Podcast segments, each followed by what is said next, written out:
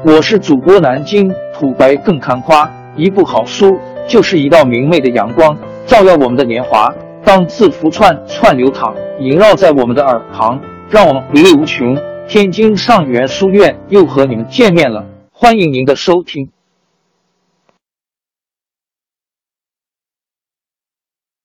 听众朋友们，大家好！开讲前先打个小广告，主播也是要吃饭的。天津上元书院，南京土白更堪夸。主播最新专辑《大清王朝》，讲述了康熙皇帝驾崩，素有冷面王之称的四阿哥胤禛继位，抑制官绅敛财和宫廷内部党争积压的历史事件，贯穿了雍正的一生和雍正王朝。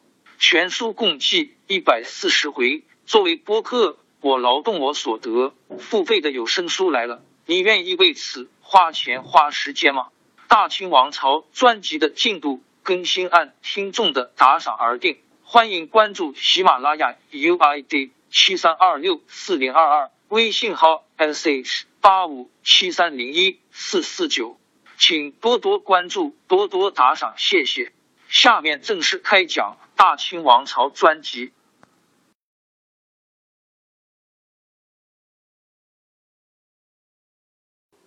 端午节酬谢百官的誓言开始了。皇上在首席坐定之后说：“朕刚才去太后那里请安，太后老佛爷传下懿旨，说一年中只有正月初一、十五、仲秋和端午这几个重要节日，大家忙了这么多日子了。”该让办差的人们松饭一下。李德全，你去外边把做肉给侍卫们送一些去，他们也够辛苦了。王善师傅有病，你亲自去御药房为他选些得用的药送去。还有方老先生回唱催眠了，你关到御膳房，照这里的规格给方先生送一桌席面去。来来来，大家尽情的享用吧。同时，你们兄弟过来为众大臣敬酒。雍正说完，自己先动筷，夹了一口菜吃，众人这才敢举箸用餐。红石、红历和红豆这个搭，今天是四更起身，先按父皇规定读了一个时辰的书，然后五更刚到，就进来随着皇上到各处进香。现在已是正午时分，肚子里早就咕咕乱叫了。眼看着这满桌的珍馐佳肴，不但一口也不敢吃，还得围着十几张桌子给大臣们敬酒，连一点不高兴也不敢带出来。红历和红豆还没什么，红石却实在是忍受不住了。就在这时，翰林院的人将今日书画评比的结果呈送上来，凑着皇上一分神的功夫。红石向两个弟弟使个眼色，三人便来到了外面。楼外几十名侍卫们吃的正香呢。他们一看，原来侍卫们吃的全是做肉。做肉是祭祀专用的，侍卫得了旨意，当然能吃。可是他们兄弟三人却不行。红石这个馋啊，口水都快要流出来了。他气愤的说：“不就是做肉吗？有什么了不起的？”红豆，你看。他们能吃，咱也能吃。说着，动手切了一块，递给红豆。红豆年纪还小，也早就忍不住饿了，但他左右看看，还是不敢吃。红丽却站在一旁，冷眼观瞧，既不和哥哥争做肉，也不出面干涉。红石哪把四弟放在眼里呀？却早就大吃大嚼起来了。太监行年走出来传旨：“宝贝乐。”万岁叫你进去啊！洪石忙问：“是单叫四弟，还是我们一同进去？”行年回道：“万岁单叫四爷，没听见叫二位爷同去。你知道为什么单叫他一人吗？”回三爷话，奴才只听见一句，好像万岁要赐四爷做肉。红石一听这话，脸上立刻就变了颜色，把正在吃着的做肉连到一起，咣的一声。扔进了盘子里，用眼角翻着红丽说：“好啊，四弟，我们俩可是净等着沾你的光了。”红丽不愿多说什么，只是向三哥一躬，便随着邢年走了进去。广生楼上字画的评选已经揭晓，雍正的两幅字和那幅钟馗图自然是高中榜首。他们被单另挑出来，用屏风张挂在玉座后面，十分显眼。弘历知道这两幅字来自父皇御笔，所以一进来先就恭恭敬敬的对两幅字行礼，回头又给父皇行了礼，这才规规矩矩的站在雍正身后。雍正回过身来，带着爱怜的神色看了看自己的儿子，真是越看越高兴。弘历与他的哥哥弟弟。都不同。红石因为知道父皇崇尚简朴，所以常常是穿着皱皱巴巴的故作姿态。红昼年纪还小，有时就不免显得邋遢。红丽则完全不同，穿一身半旧的团龙褂子，将洗得干干净净，熨烫的平平整整，剃得簇青的头后面一条油光水滑的大辫子直垂到腰间，衬着那抹黑似漆。面白如玉的脸庞，稳重儒雅又潇洒风流。雍正指着他向大家说：“你们都已知道，山东的总督、巡抚和布政使三位大员一同被革职查抄了。他们是怎么坏事的呢？就是朕的这位四阿哥宝贝乐，带着人亲赴灾区，化妆成灾民，每天吃剩饭，吞野菜，一连查了几个月，才查出这群茉莉侵吞。”朝廷赈灾粮款的丑行，也才让他们受到应有的惩罚。所以从四月以后，山东再没有饿死一个灾民。众人一听这话，全都把目光转向红衣阿哥。哦，怪不得老长时间见不到他，原来他下去化妆私访了。昨天来的笔报上说，山东三大县同时解组罢官，所拿进京。他们看了。还不知这三人是犯了什么罪呢？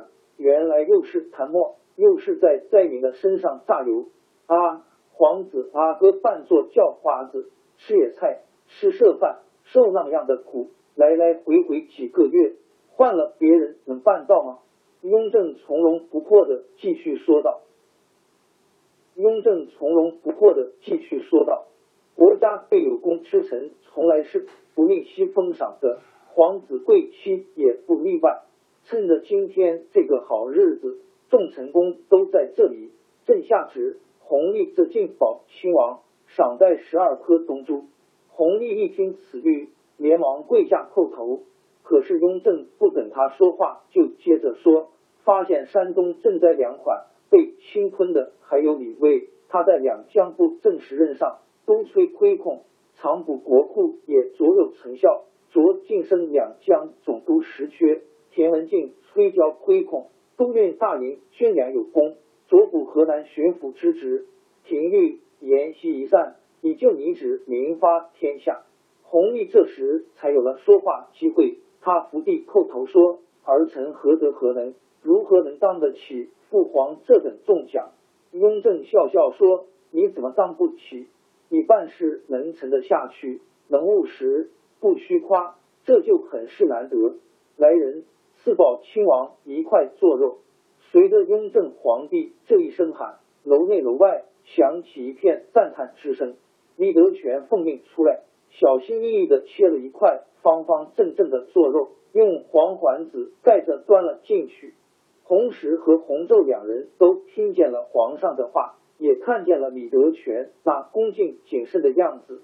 红昼一来是年纪还小，对四哥受到褒奖的事无所谓喜，当然也无所谓气。红石却不同了，眼看着四弟在父皇的心目中远远的超过了自己，他心里能好受吗？李德全前脚刚走，他就奔向盘里的做肉，一边狼吞虎咽的吃着，一边还在发着牢骚：“五弟，快来吃呀，没有人赏。”咱也不能饿死，吃呀！把这盘子肉全都吃光。洪昼却没有他这位哥哥大胆，他虽然饿得厉害，可没得父皇旨意，尽管一直咽着口水，还是不敢吃。在广生楼上与群臣同欢共庆的皇上，并没有忘掉他另外的两个儿子。李德全再次奉命出来，手里端着两个大盘子。盘子里盛着两只又肥又大的烧鹅，也是用黄绫子盖着。他走近前来宣旨说：“奉圣谕，赏给红石、红昼二位皇子。”扎谢父皇恩典。二人叩头谢恩之后，一人端过一个盘子来，红昼正在起火中烧。这只肥鹅送来的正是时候，当然是大快朵颐。可红石早就在打着饱饿了，还得装着吃的很香的样子。因为君有赐，臣不敢辞；父有命。子不敢辞，这是千年古训。别说这是美味了，就是皇上赏了毒酒，也得照样谢恩领赏，一口不剩的全都吃光。这一餐端午筵席，直吃到未末时分才告结束。雍正对所有语言的人都有赏赐，刘墨林还格外受宠，比别人多得了一方青玉镇纸和一柄香妃竹扇。他和金科状元王文韶。黄延引、气善、传卢、曹文志等说笑着一起来到天阶之上，回头一看，三爷红石走得有气无力，脸色也很难看，便想上去请安问候。尹继善却深知此中原委，快步上前赶上红石，趴在他的耳边说了句什么，就又回来了。王文韶问他：“你鬼鬼祟祟的干什么？”尹继善笑了。我知道他是今天赴宴称的。刚才我对他说：“三爷，你上轿之后，用手抠一下嗓子，吐出来就万事大吉了。”四人同时放声大笑。尹继善却说：“哎，我告诉你们，阿哥的事咱们少管，以后也不要总是咱们几个在一起嘀嘀咕咕的。皇上最讨厌喝假习气。我今天接到密布票你。”明天就要到金陵去，你们在京城里也得小心。皇上的耳目厉害着呢，雍正的耳目灵通，他们早就领教过了。那张打丢了的牌，不就是最好的说明吗？王文韶问：“哎，好端端的派你去金陵干什么？”尹继善小声说：“奉旨抄家，你为给皇上来了密折，把随赫德给告了。几个月前。”随赫德是奉命去抄曹寅家的，曹家从大祖皇上那会儿就归顺了大清，已是百年望族了。他们家亏空国库七百万两白银，可圣祖皇上六次南巡，就有四次住在曹家，他能不拉下亏空吗？随赫德去抄曹家时，顺手侵吞了四百两黄金，这次就轮着他也被抄家了。宦海风涛如此惊心动魄，怎不让人感慨万分？他们正在说话，却见隆科多远远的过来，向刘墨林招手。刘墨林，快，万岁在养心殿小书房里等你去下棋了。刘墨林躬身答应一句：“是。”看着隆科多上了轿，这才急急忙忙的走向大内。隆科多此行是奉了皇上的圣谕。专程到八爷的年亲王府传旨的，他的大轿刚在门前落下，就有小太监跑了过来。一听说龙大人还带着圣旨，更是不敢怠慢，打了个签，便飞也似的跑了。顷刻间，只听礼炮三响，府门洞开，年亲王允嗣头戴朝冠，领着和府上下人等迎了出来，把隆科多让进正厅，南面站定。允赐行了三跪九叩的大礼，又说：“陈允赐恭叩万岁金安，聆听圣谕。”隆科多应了一声：“圣公安。”向下一看，见允赐一脸庄重，便摆着架子开口说道：“年亲王，允嗣才识卓著，多有建树，又日夜勤劳王室，不必烦难。着即加封为总理王大臣，赏双亲王凤，仍在上书房。”与允祥共谋国事，辅佐正宫。钦此，陈允嗣谢恩。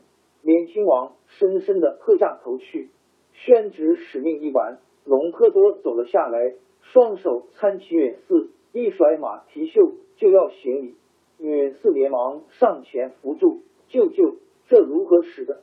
来呀，西花厅设言，舅舅请。”隆科多可不想再来搅和这个浑水了，他知道。八爷府是个是非之地，八爷这里的酒是喝不得的。上回和九阿哥十四阿哥的谈话，他还记忆犹新。哪还敢在这里停留？王爷，您的后行我只好改日再领了。今儿个皇上要去畅春园，要我从下，得了吧，舅舅，骗谁呢？舅爷允堂突然闯了进来，别以为皇上的耳朵就那么长，他的那一套只能吓唬王文韶那样的书呆子，在这儿玩不转。八爷府几十年经营。上上下下几百人，全是家生子儿奴才，和你说几句提几话，还能走漏了风声。再说，叫你谋反了吗？女士上前一笑说：“舅舅，你别往心里去，老九的脾气你还不知道，刀子嘴豆腐心。皇上今天要去畅春园见方先生，是张廷玉和马齐从驾，老王善不行了。”上了一折，也要去看看。山东出了亏空，得叫宝清玉去催两江那里的亏空，要和方先生商议办法，派个钦差去。我说的不错吧？所以今天皇上用不着你。不过话又说回来，我这里是个是非之地，我也是个是非之人。我并不是一定要攀扯你，能在一块说说话，也是为了你好。你要是不肯。我绝不勉强。别看允嗣这话说的随随便便、从容不迫，可哪一句都是绵里藏针，字字都带着骨头。他对雍正皇帝的一举一动都了若指掌，更是让人吃惊。他的这张情报网撒的有多大呢？隆科多打了个寒噤，不敢再说要走的事了。八爷既然这么说，我要是不肯留下来，就是失礼了。其实。八爷原来就是亲王，如今又恩加了总理王大臣，尽职加俸，天子驾前第一人，谁能和您相比呢？我真是该为您庆贺才是！哈哈哈哈！允嗣放声大笑，说得好，走，跟我到花厅去。隆科多怀着一肚子的狐疑，跟着八爷来到后书房，却见里面有两个不大认识的人正在下棋。允嗣走上前来，拉着隆科多说：“来来来，我来为你们引荐一下，瞧见了吗？这位就是上书房满大臣兼步军统领九门提督的隆科多大人。他又向边上一指，这位嘛，是原来的上书房大臣索额图的门下清客汪景祺先生。至于另一位，大概就用不着我多说了，舅舅见过的。”前几天在宫中为太后祈禳的密宗真传空灵大法师，来来，大家都是我远寺的朋友，不必讲客气，也用不着安息了，就请随便坐，随便吃酒吧。女士在主人席位上坐下，亲自把盏为个人斟了门杯，这才又笑着说：“你们别看我这位舅舅如今已见老态，当年可是金戈铁马，气吞山河呢。”先帝爷西征时，在科布多被围，舅舅背着先帝突围出来，为大清建立了擎天保驾的不是之功啊！来，舅舅，我先敬你一杯。隆科多忙站起身来说：“哎，这怎么可以？我的那些陈芝麻烂谷子的事，还提他干什么？今天是您的大喜日子，还是让我敬你一杯吧。好，就依着舅舅。”我喝，我喝。女士端起面前酒杯，一饮而尽。舅舅，你现在是正站在上风头上。我说句话，可能你不爱听。老子有言：福兮祸所伏。说的真好啊！人啊，常常是一旦得意，就忘了后路，实在是可悲可叹。舅舅，你说是吗？隆科多沉思一会儿，才说：“王爷，我向你说句掏心窝子的话。”早年的事已经成了过去，不要再想他了，想的太多有百害而无一利。当今皇上虽然刻薄，却并不寡恩。看看您的身边，受到皇上重用的人中有多少是您的亲信部下？今儿个又蒙皇上加封加俸，一一奴才看，在兄弟情分上，皇上已是十分顾全的了。隆科多说话时。那位空灵大法师像个狗肉和尚一般，一直在吃肉喝酒，对身旁之事不闻不问。汪景祺却不冷不热的说：“是啊，是啊，龙大人说的似乎有理，可你只看见了一面，没看见另一面。有人联名上表弹劾十四爷，说他大闹先帝灵堂，捐钱无礼，要求将他削为庶民。你知道吗？隆科多不愿与这个并不熟悉的人说话，知道又怎地？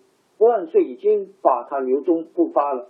汪景祺却似乎对隆科多的态度视而不见。留中不发并不等于结案。最近皇上选派十名侍卫到年羹尧那里学习军事，九爷也在其列，你知道吗？啊，不会有这种事吧？九爷，这是真的吗？